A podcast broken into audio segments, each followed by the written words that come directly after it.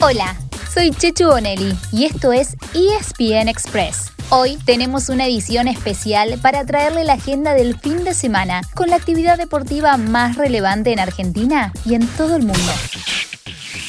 En Argentina se juega la penúltima fecha de la fase de grupos y podrían sumarse nuevos clasificados a los cuartos de final de la Copa de la Liga Profesional.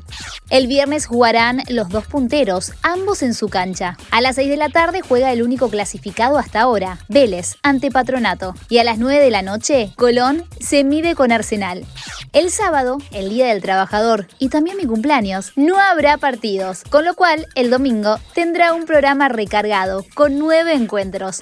¿Están listos? Anoten por favor. A las 10 de la mañana, sí, hay que levantarse bien temprano, porque Boca será local ante Lanús. A las 12 y 10 del mediodía, Independiente recibe a Atlético Tucumán. A las 2 y 20 de la tarde, San Lorenzo enfrenta a Godoy Cruz. A las 4 y media de la tarde, River visita a Banfield. Y a las 9 de la noche, Racing juega en Santiago del Estero con Central Córdoba.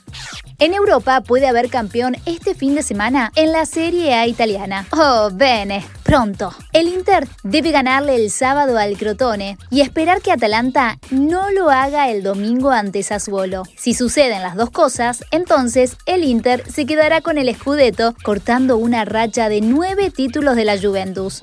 En Francia, puntero y escolta juegan el sábado. Lille ante Niza a las 4 de la tarde y antes, al mediodía, el Paris Saint-Germain frente al Lens.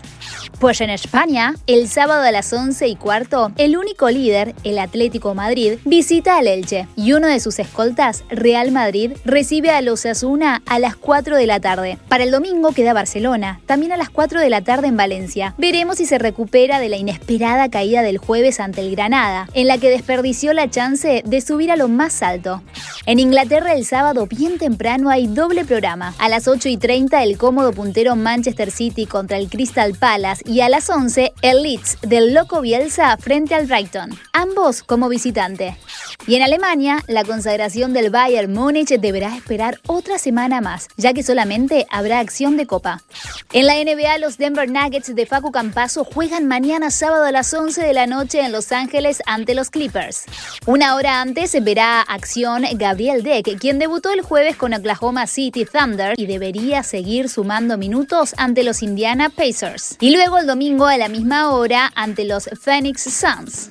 Y además estaremos esperando que se concrete la llegada de Lucas Vildosa a los New York Knicks.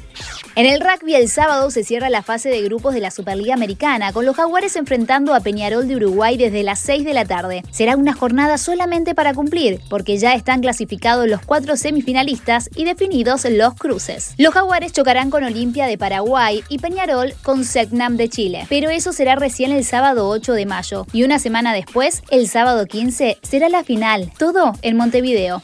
En cuanto al tenis, ya no quedan argentinos en los torneos de esta semana, en Múnich y en Estoril. Por lo tanto, el foco estará puesto en el Master 1000 de Madrid. Comienza el domingo y en él estará nuestro querido Diego El Peque Schwarzman, además de Rafa Nadal como máximo favorito ante la ausencia de Novak Djokovic.